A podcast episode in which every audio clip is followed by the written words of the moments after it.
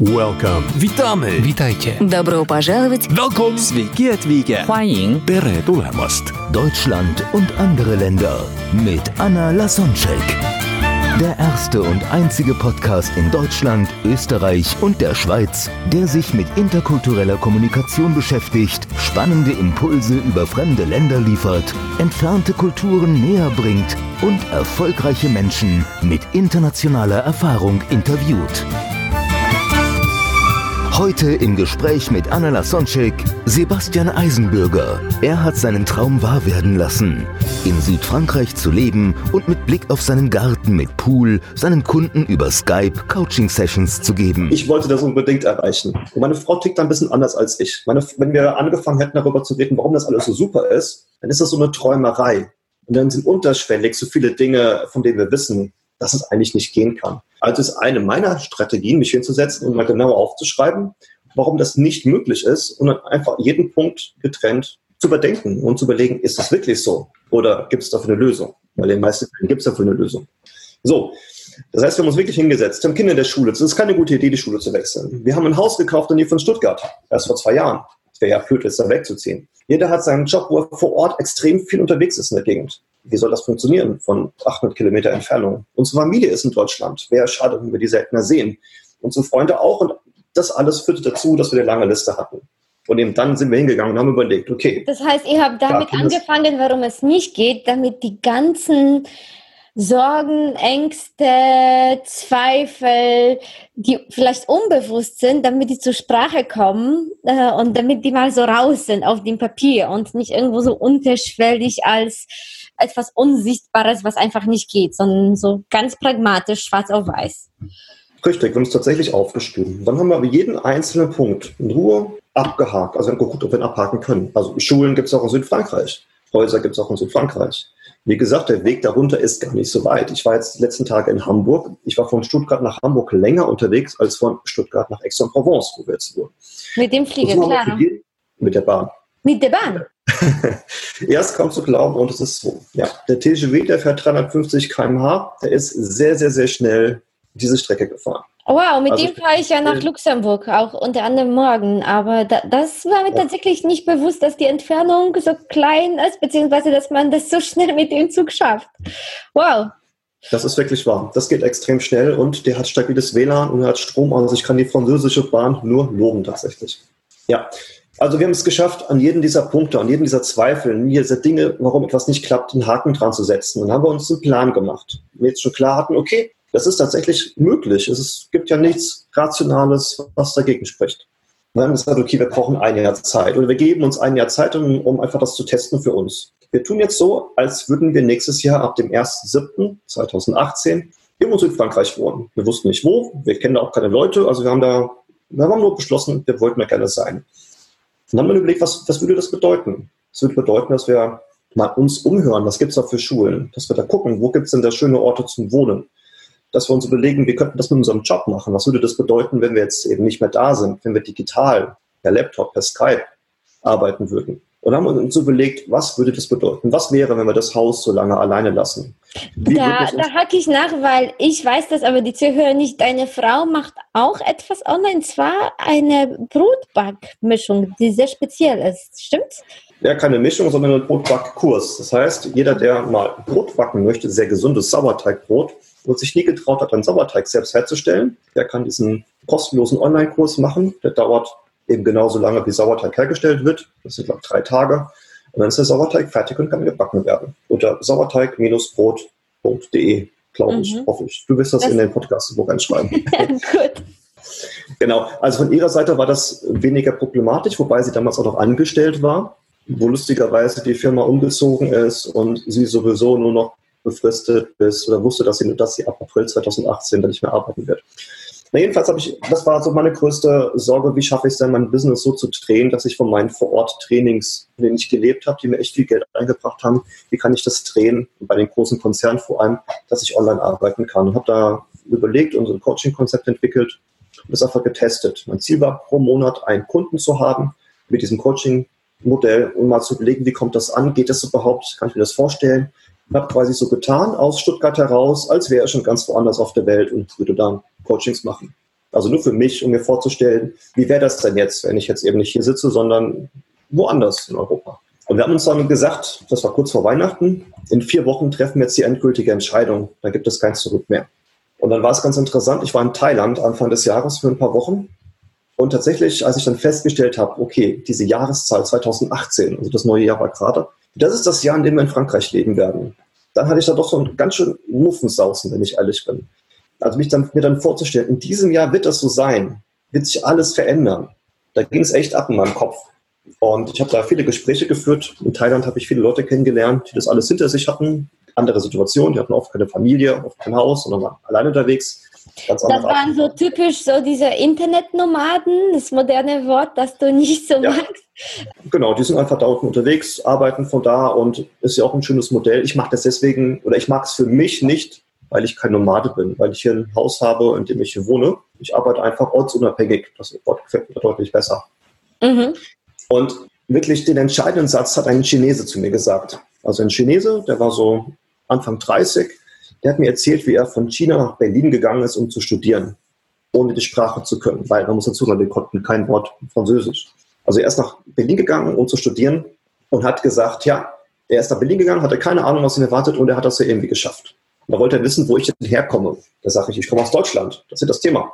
Da fragt er mich, wo aus Deutschland komme ich denn her? Dann sage ich, ja, ich komme aus Mainz. Ich bin nur von Mainz nach Stuttgart gezogen bisher. Mehr kenne ich nicht.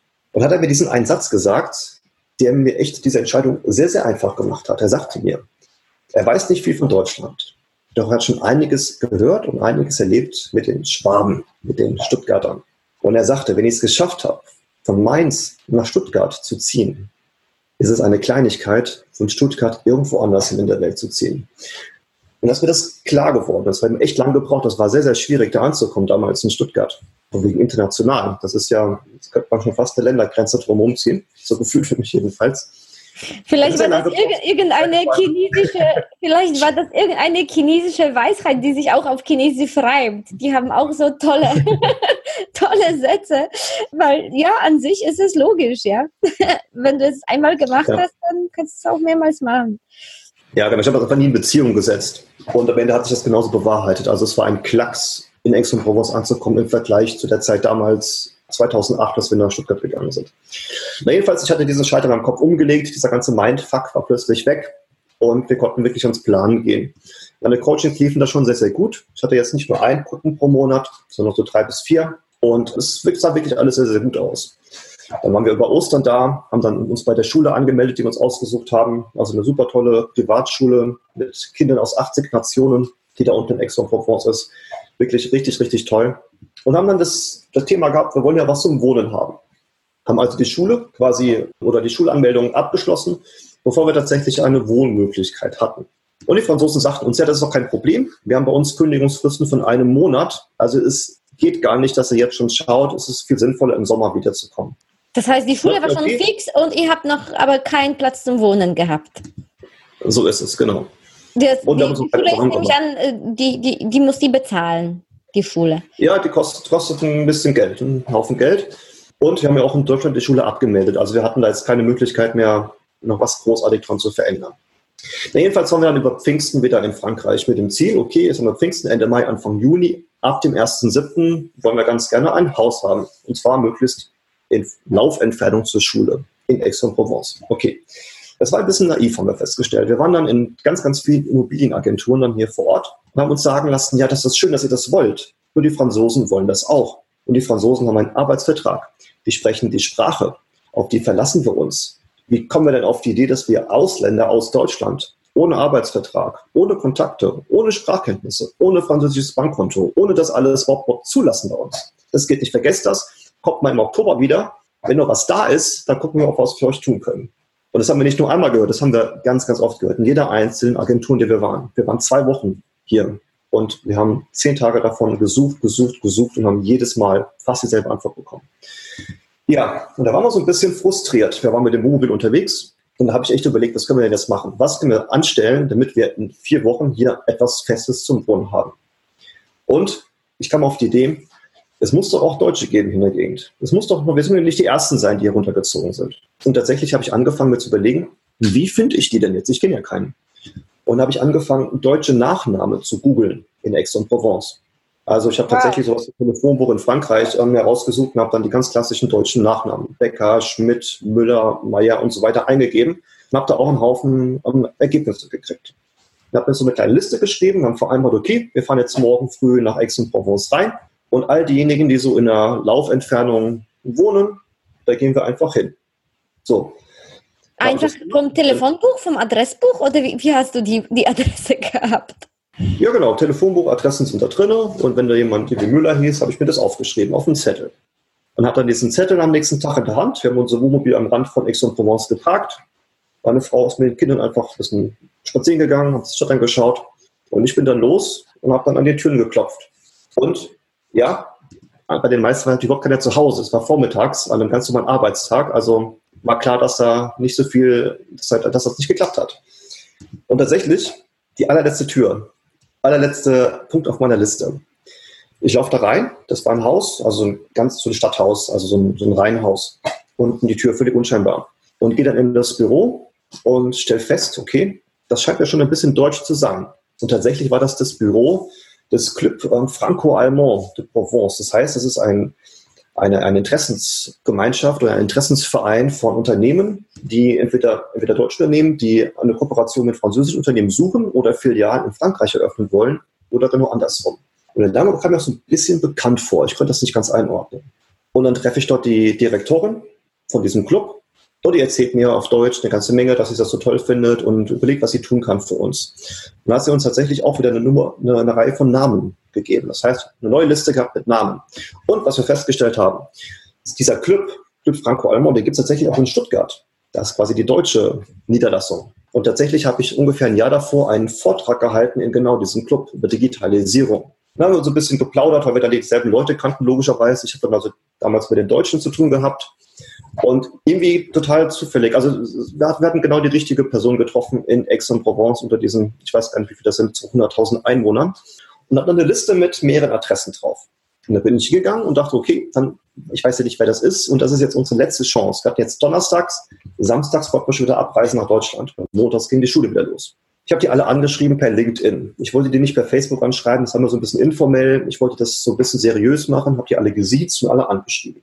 So, auf Deutsch. Und tatsächlich, die waren alle sehr nett, haben zurückgeschrieben. Und also auch ganz normal.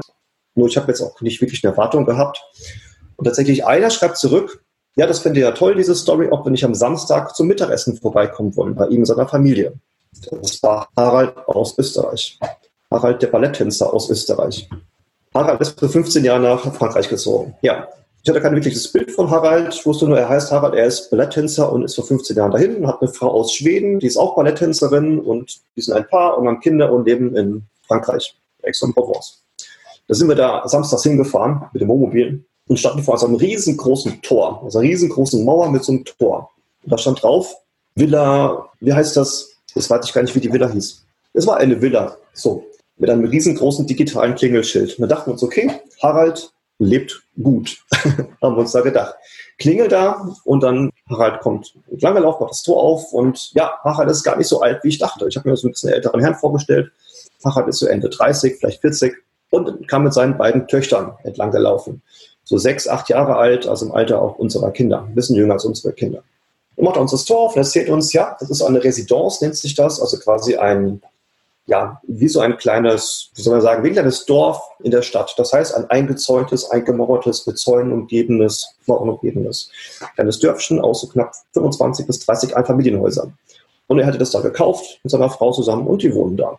Und da sind wir zu Harald nach Hause gegangen, haben nett geplaudert, hatten einen wirklich tollen Nachmittag war total faszinierend zu sehen, dass seine Kinder viersprachig aufwachsen. Die sprechen Deutsch, Englisch, Französisch und Schwedisch und das alles manchmal in einem Satz. Es ist echt total süß, das anzuhören. Aber er sagte uns wirklich weiterhelfen kann er uns nicht. Er hat dieses Haus gekauft damals und er weiß, ohne Beziehungen, wenn man keinen kennt, ist es praktisch unmöglich, was Gutes zu finden in Aix-en-Provence. Das ist die eine Stadt, in die jeder Franzose ziehen möchte. Mhm. Wir als Deutsche, er wird sich nicht vorstellen können, dass das klappt. Ja, und da, ja, sind wir, da, sind wir, schon bei einem kulturellen Unterschied. Das wird dich bestimmt noch mehrmals begegnet haben, dass du gemerkt hast, so in Frankreich sind Beziehungen viel wichtiger, als das in Deutschland der Fall ist. Ne? Oh ja, das ist mir tatsächlich noch mehrfach begegnet. ja. Und es ist schön, das auch gelernt zu haben, weil das ist eine, eine ganz andere Art von Miteinander, als wir das in Deutschland pflegen. Obwohl du schon als also als Person, glaube ich, sehr beziehungsorientiert bist. Zumindest ich habe dich so kennengelernt, dass du sehr kontaktfreudig bist. Ja, in Deutschland haben wir das Wort Networking, was meistens irgendwie einen Business-Hintergrund dann hat. Und ich erlebe dich aber als Person, die einfach so gerne sich mit Menschen äh, verbindet, im Kontakt bleibt äh, wenn das nicht der Fall wäre, dann hätten wir auch nicht irgendwie Kontakt aufrechterhalten. Und trotzdem, wenn du sagst, sogar für dich ist es als ein sehr beziehungsorientierter, kontaktfreudiger Deutscher, dass du sagst, ah, okay, in, in Frankreich ist es noch überraschenderweise viel extremer, als du das kennst. Ja, also zum einen habe ich mich auch sehr zurückgehalten und war sehr, sehr vorsichtig, weil fremdes Land, fremde Kultur, fremde Sprache und da möchte ich jetzt nicht auf jeden zugehen und so tun, als wären wir da ewig befreundet. Und das andere ist, in Frankreich ist die Nähe viel geringer. Also in Deutschland gibt es ja immer so diese Armlänge Abstand ungefähr bei zwei Gesprächspartnern. In Frankreich existiert das nicht. Also da habe ich quasi Nase an Nase, übertrieben gesagt, oder Schulter an Schulter. Das ist wirklich sehr, sehr innig, sehr, sehr körperlich. Dieses, dieses Küsschen, Küsschen ist ja auch etwas typisch Französisches. Das gibt es in Deutschland gar nicht. Und das ist schon, ich sag mal, interessant und bemerkenswert, das auch von außen zu betrachten und dann so langsam sich daran zu gewöhnen. Und das ist selbst für mich neu. Also ich würde jetzt in Deutschland nicht jeden direkt in den Arm nehmen, nur weil ich ihn gerade auf der Straße sehe und ihn gar nicht kenne. Und tatsächlich in Frankreich geht das in die Richtung. Ja, Harald und das Haus. Also wir sind dann ein bisschen frustriert nach Hause gefahren. Es war dieser Samstagnachmittag. Das Essen war toll, der Nachmittag war toll und wir sind mit dem Wohnmobil wieder nach Deutschland zurückgefahren und hatten keine Wohnmöglichkeit. Und es war schon Anfang Juni und im Juli hätten wir ganz gerne da gewohnt, um uns ein bisschen einzugewöhnen, bevor dann im September die Schule losgeht. Ja. Und deine Kinder, ohne ein Wort vorher Französisch zu kennen, oder wie, wie habt ihr das euch vorgestellt gehabt? Auch, oder waren die zwei Monate dafür da, damit die Kinder sich auch mit der Sprache da ein, einleben? Ja, das ist vielleicht noch ein kleines Detail, was ganz erwähnenswert ist. Wir haben fast niemandem erzählt, was wir vorhaben. Und auch unseren Kindern haben wir das erst an Ostern gebeichtet quasi oder erzählt. Also bevor wir zur Schule gegangen sind, haben wir uns hier angeschaut hatten die Kinder dabei, wussten die das nicht wirklich.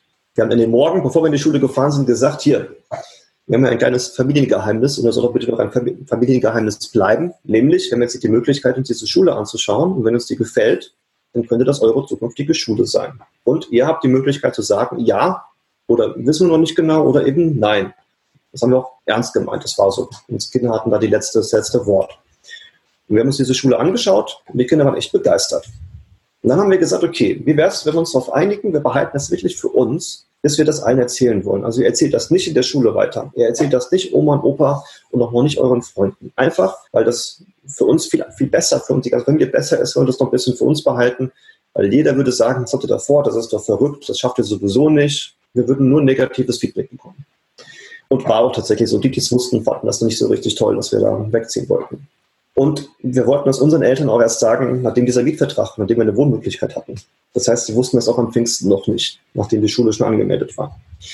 Na, jedenfalls, wir waren zurück in Deutschland Anfang Juni und ich habe dann fieberhaft überlegt, was können wir machen? Wir haben geschaut, es gibt eine ganze Menge Wohnmöglichkeiten in Aix, in diesen Plattenbauten. Also nicht so wirklich schön, nur da hätten wir was gefunden. Also wir hätten eine Wohnung gekriegt. Haben sogar beim Campingplatz angefragt, was es denn kostet, wenn wir da eine Zeit lang wohnen mit dem Wohnmobil, um von dort aus weiter zu suchen. Und hatten da so Plan B und C. Oder was Dienstag, da kriege ich eine Mail per LinkedIn von Harald, der sagt, am Donnerstag ist eine Eigentümerversammlung. Und er hat jetzt die Tage gehört, dass da so ein Haus frei wird. Er will uns jetzt nicht zu viel versprechen, weil wahrscheinlich ist das schon längst belegt. Nur, er wird einfach mal mit dem Eigentümer sprechen und fragen, was er davon hält oder wie das so aussieht.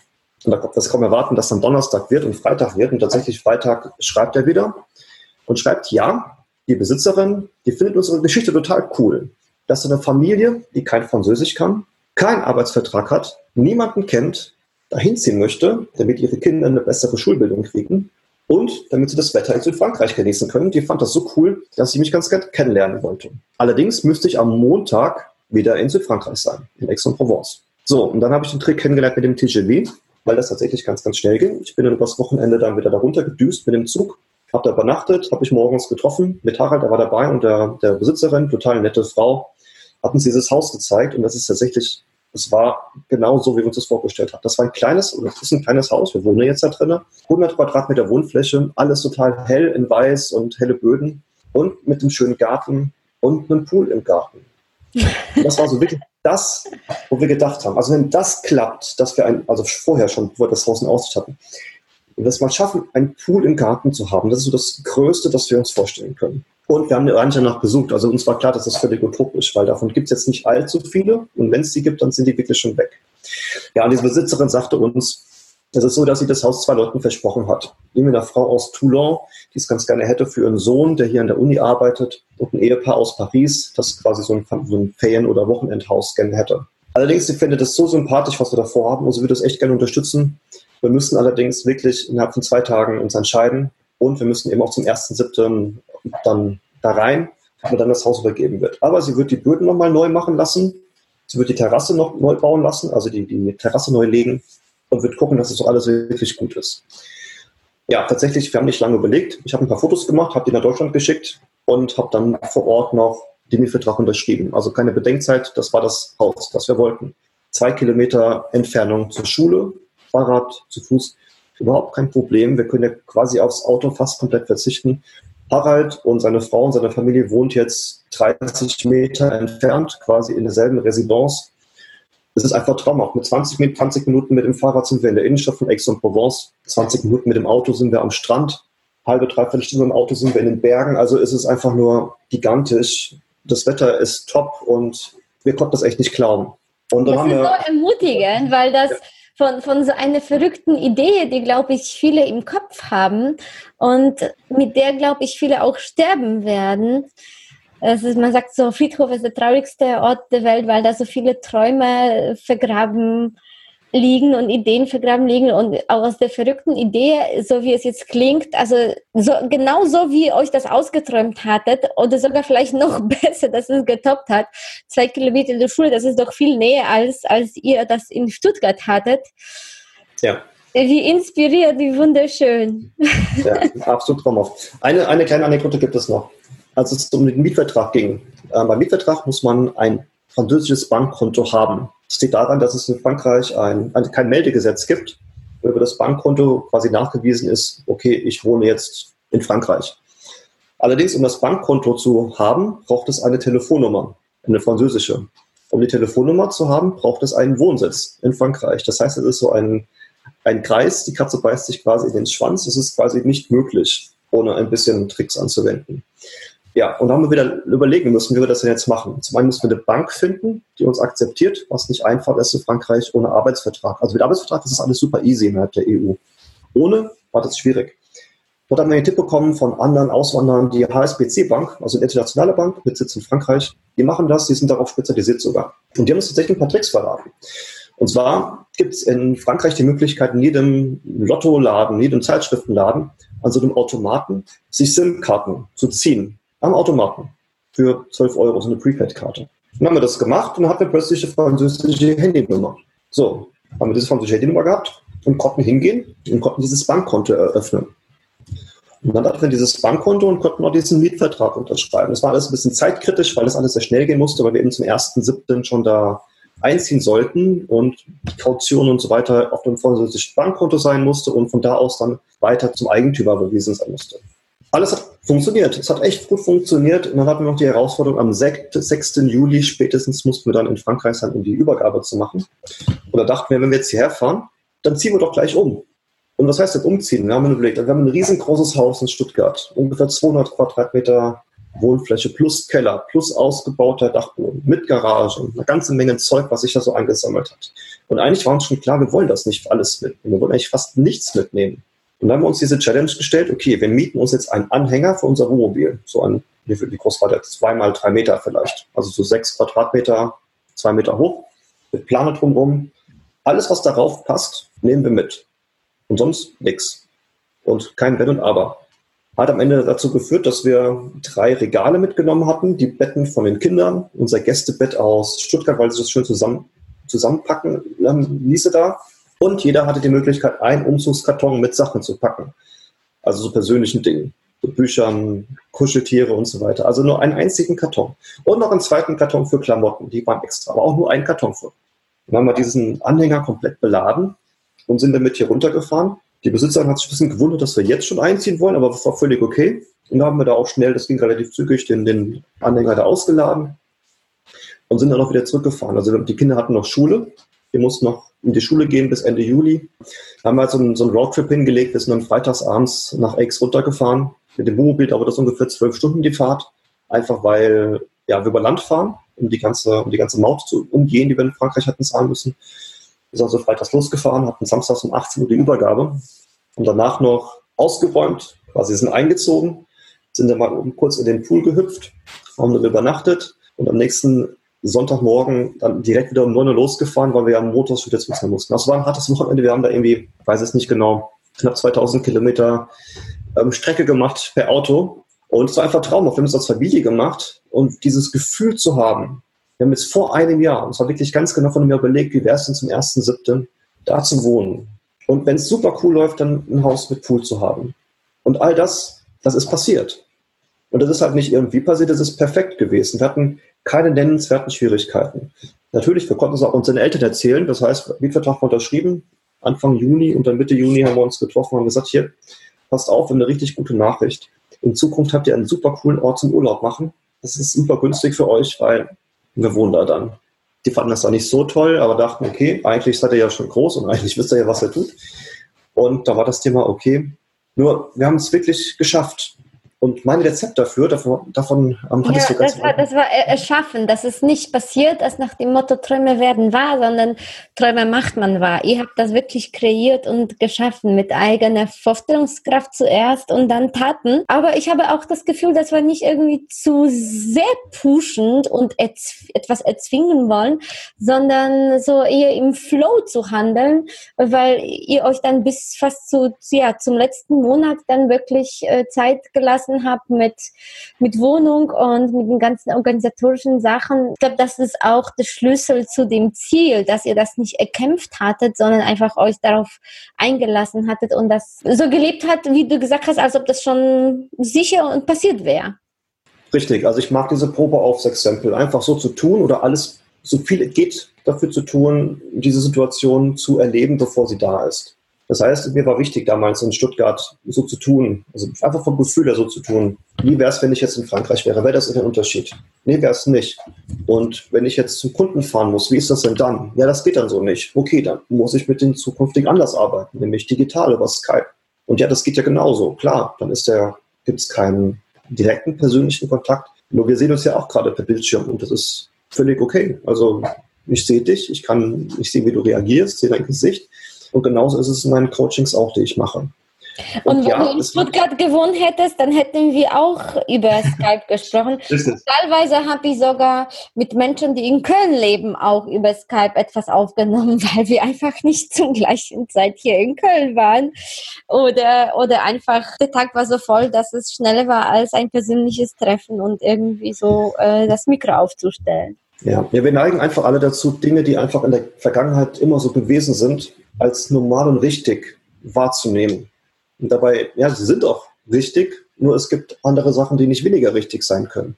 Ja. Und jetzt ist es das Beste, was mir passieren konnte. Ich, tatsächlich ist es so, ich habe keine Reisezeit mehr. Das heißt, wenn ich einen Termin um 10 Uhr mit meinem Kunden habe, dann muss ich nicht um 9 Uhr losfahren, um um 10 Uhr da zu sein. Nein, ich mache um 5.10 Uhr mein Skype an, sitze in meiner Badehose an meinem Pool und dann habe ich eine Stunde lang Skype-Termin, Coaching und dann ist wieder gut. Dann kann ich einen Kaffee trinken, kann mit einer Frau reden, kann schwimmen gehen oder habe den nächsten Termin dann gleich. Es gibt einfach unfassbar viele Vorteile. Ich habe die Möglichkeit, andere Art von Notizen zu machen. Das heißt, ich sehe das auf dem Bildschirm. Es ist nicht unhöflich, wenn ich dann meinen Laptop neben dran stehen habe, um Notizen zu machen. Also hat einfach auch unglaublich viele Vorteile. Ich kann mhm. viel mehr Termine wahrnehmen. Ich habe die Möglichkeit, viel mehr zu tun, also in viel weniger Zeit deutlich produktiver zu sein. Und der Punkt ist, ja, ich habe jetzt bis Ende des Jahres noch einige Termine und einige Projekte in Deutschland. Nur diese Reisezeit, die ist nicht so lang. Also wie gesagt, ich bin gestern, oder doch gestern war das von Hamburg nach Stuttgart gefahren. Ich habe länger gebraucht mit der Bahn, als anschließend weiterzufahren von Stuttgart nach Aix. Ja.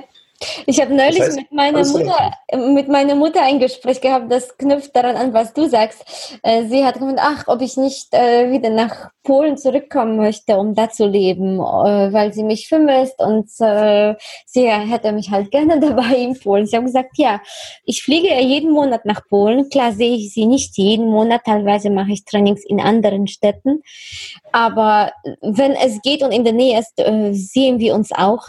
Und wenn ich in irgendeiner polnischen Stadt wohnen würde, wie Warschau oder wo auch immer, dann gibt es Familien, die sich auch nur dann zu Weihnachten oder einmal im Jahr irgendwie Geburtstag oder, oder sogar nur runde Geburtstag sehen, weil sonst jeder eigenes Leben hat. Und mit meinen Freunden, die haben mir letztes Mal ein Feedback gegeben, sehe ich mich öfters auch wenn ich von Deutschland dahin fliege, als die untereinander, wenn die in einer Stadt leben. Weil die leben in einer Stadt und die Zeit vergeht und dann gibt es keinen Grund, sich zu treffen. Aber wenn ich dahin komme, dann rufe ich alle zusammen. Ach, naja, weil ich aus, aus Deutschland sozusagen angekommen bin. Und dann merke ich auch, dass meine Zeit viel effizienter ist, wenn ich dann in Polen für anderthalb, zweieinhalb Tage da bin, weil dann taktisch meine Termine sehr dicht und dann kann ich wieder zurückfliegen. Und ich bin mir sicher, die Tage, die du in Deutschland bist, da, da nützt du auch sehr, sehr effizient und es, es geht. Also dann, dann können wir uns selbst wundern, was alles möglich ist, innerhalb von ein paar Tagen zu schaffen, wenn wir wissen, okay, jetzt arbeiten wir konzentriert. Ja, also eins ist immer noch wichtig, die Sachen werden einfach weniger beiläufig und die Beziehung wird sogar tiefer, wenn sie nicht persönlich ist. Jetzt nicht bei jeder Beziehung, einige sollten persönlich sein. Nur gerade jetzt diese Business-Themen, ich habe so gute Erfahrungen gerade damit gemacht, ich mache gerade so gute Erfahrungen damit, eben nicht die Leute persönlich zu sehen, weil man gewöhnt sich dran. Wenn man jede Woche zusammen das Training macht, dann ist es einfach normal. Dann komme ich dahin, dann sagt man schon gar nicht mehr großartig Hallo, sondern ich bin ja da. Das ist ja so normal. Und das ist jetzt anders.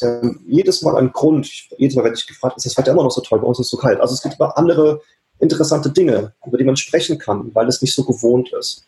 Und tatsächlich, was mir noch auffällt, ich habe früher viel mehr Zeit für alles gebraucht, was auch total komisch klingt. Das heißt, ich, hab, ich bin nach Stuttgart gefahren, das waren 20 Kilometer. Ich musste dahin fahren, ich musste zurückfahren. Ich habe in Stuttgart Termine gehabt, ich musste von Ort zu Ort fahren. Ich war den ganzen Tag unterwegs. Ich bin morgens früh weg, bin abends spät zurückgekommen, um meine Trainings zu machen. Jetzt ist der Tag so. Wir stehen um 7 Uhr auf, wir bringen Zeit mit unseren Kindern, frühstücken zusammen, Schule beginnt um 8.30 Uhr, das heißt, wir setzen uns um Viertel nach acht aufs Fahrrad, fahren zusammen zur Schule, sind wir Viertel vor neun wieder zurück. Ich habe drei, drei mit meiner Frau, wir sitzen, unterhalten uns, überlegen, was so ansteht, was wir so machen wollen. Um 9.30 Uhr beginnt dann der Arbeitstag. Das heißt, bis 10 habe ich dann Zeit, mich vorzubereiten. 10 ist das erste Coaching. Und so sind meine Termine dann bis mittags. Und bis spätestens 15 Uhr bin ich fertig. Weil 15.30 Uhr fahren wir wieder los, unsere Kinder von der Schule abholen. Und der Rest des Tages gehört den Kindern. Das heißt, dieser Anspruch, der einfach so gewohnt, normal und einfach da war in Deutschland, dass ich dorthin komme, dorthin komme, dorthin komme und abends mich dann mit dem treffe und mit dem treffe und mit dem treffe, weil eben dann Stuttgart dann doch nah war. Ich war wirklich jeden Tag, fast jeden Tag unterwegs. Hier, ich bekomme mehr geschafft, treffe mich mit mehr Menschen in viel, viel weniger Zeit. Habe viel mehr Zeit für Menschen, die mir richtig wichtig sind, wo es auch in persönlichen Kontakt geht. Und das wissen wir gerade extrem zu schätzen, dass wir als Familie ganz anders leben, als wir das in Deutschland jemals hätten tun können. Und das ist nicht alles. Es gibt noch viele andere Sachen. Also allein diese, diese großartige Veränderung, die wir hatten im Sommer. Wir haben unser komplettes Leben einmal gedreht. Also jobmäßig. Wir mussten gucken, dass wir plötzlich auf andere Weise Geld verdienen. Schule der Kinder. Ganz neues Umfeld. Plötzlich Sprachen, die wir einfach nicht konnten. Die Kinder werden drei- bis viersprachig unterrichtet. Das heißt, die lernen Englisch und Französisch, während sie ihre normalen Schulfächer haben. Die werden weiterhin in Deutsch unterrichtet und haben noch die, jetzt die Möglichkeit bekommen, eine vierte Fremdsprache auszusuchen. Ist es eine internationale Schule oder was ist das für eine Schule? Ist es, ist genau, es normal in Frankreich? Das, nein, das ist tatsächlich nicht normal. Das ist eine Privatschule mit Kindern aus 18 Nationen. nein, das, deshalb war uns wichtig, dass wir diese Schule auch bekommen, weil das wirklich, das ist einfach toll. Das ist ein ganz anderer Umgang dort. Es ist einfach international. Also wenn wir auf dem Parkplatz morgens kommen, wir kommen mit dem Fahrrad, wir sind fast die Einzigen, die mit dem Fahrrad fahren, ist da irgendwie der, der russische Ferrari neben dem deutschen Porsche und dem französischen Mercedes. Das ist also super international. Und das noch, also wir hatten ein paar Vorurteile, wo wir hergekommen sind. Wir kennen natürlich die Franzosen von unseren Urlauben, von unseren ganzen Aufenthalten. Nur gelebt haben wir hier noch nicht, nicht an einem festen Ort. Mit dem Wohnmobil hat man den Vorteil gehabt, wenn es nicht gefallen hat, sind wir einfach weitergefahren, dahin, wo es schöner ist. Nur hier an einem festen Ort ist das, kommt man nicht einfach weg. Und tatsächlich, diese ganzen Vorteile haben sich alle nicht bewahrheitet. Ja, es ist gut, Französisch zu sprechen. Nur es reicht völlig aus, wenn man sich bemüht, wenn die Franzosen das Gefühl haben, da ist jemand da, der interessiert sich wirklich für uns. Das ist kein eingebildeter Deutscher, weil davon gibt es tatsächlich auch ein paar in der Gegend hier. Und die Franzosen hier, die können zu 90 Prozent Englisch. Das ist nicht so, dass sie sich weigern, Englisch zu sprechen. Das war mal vor 20, 30 Jahren. Ich habe gerade ähm, vor kurzem einen Podcast aufgenommen mit einem hier, der auch vor einiger Zeit ausgewandert ist, der so ein bisschen von der, von der Beziehung Deutschland-Frankreich spricht. Früher war das so. Nur die Franzosen haben extrem aufgeholt. Nur dieses Wissen darum ist in Deutschland noch nicht angekommen. Also in Deutschland herrschen die gleichen Vorurteile wie noch vor 20, 30 Jahren, was die Franzosen betrifft. Wir sind ein super aufgeschlossenes Volk. Zu wissen, was ich hier darüber über die Gegend hier sagen kann. Es ist sowas von international. Dadurch, dass wir hier, dass es Touristenstadt ist, dadurch, dass wir direkt am Mittelmeer sind. Das heißt, auch sehr viele ähm, Afrikaner sind da. Dadurch, dass es wirklich eine, eine riesengroße Studentenstadt ist. Es ist einfach so vielfältig. Es ist so viel los. Es ist ich war jetzt in Hamburg, ja. ja ich, Hamburg ich das, ich, ich, eingeschlafen und deutsch. Ich finde das so super, dass du das ansprichst, weil mit Stereotypen, das ist so, unser Gehirn hat zwei Aufgaben, zu überleben und das Recht zu behalten. Und manchmal das zweite mehr als das erste. Das heißt, wenn wir uns in den Kopf gesetzt haben, dass die Franzosen uns nicht mögen und kein Englisch sprechen wollen, obwohl die es können, dann wird unser Gehirn genau nach dessen Bestätigung suchen. Und auch wenn wir mit zehn Begegnungen gerade acht Franzosen, die Englisch sprechen hatten und zwei, die nicht äh, oder nicht wollten, dann werden wir uns gerade an die zwei Beispiele erinnern und das davon groß erzählen, so dass in unserem Kopf tatsächlich das in Erinnerung bleibt. Und so, so halten sich dann die Stereotype. Ja, ich finde das so krass eben im Vergleich zu damals, als wir nach Stuttgart gekommen sind. Wir sind von Mainz gekommen in eine hochschwäbische ja, Kleinstadt, war das. Von lauter Daimler-Mitarbeitern, die alle ihren Daimler gefahren sind. Und wir mit unserem großen, blauen, nicht ganz so hübschen Kastenwagen, Wohnmobil, dem ausgebauten. Wir wohnen da mit unseren kleinen Kindern und mussten da sofort wieder weg. Wir haben das nicht ausgehalten. Also wir wurden echt nicht so gut behandelt da und mussten uns zweimal umziehen, um einen Ort zu finden, ähm, wo wir zumindest mal akzeptiert waren. Also war wirklich so unfassbar viel schwieriger, innerhalb von Deutschland den Wohnort zu wechseln, da akzeptiert zu sein, von außen. Also und Kontakte zu knüpfen, ja, also Anschluss zu finden. Ja, also in Stuttgart, ich habe Monate gebraucht, überhaupt mal mit Menschen regelmäßig zu reden. Ich habe Jahre gebraucht, um Freundschaften zu schließen. Das kann auch an mir gelegen haben, natürlich, will ich nicht ausschließen. Nur für mich ist dieser, dieser Unterschied so enorm.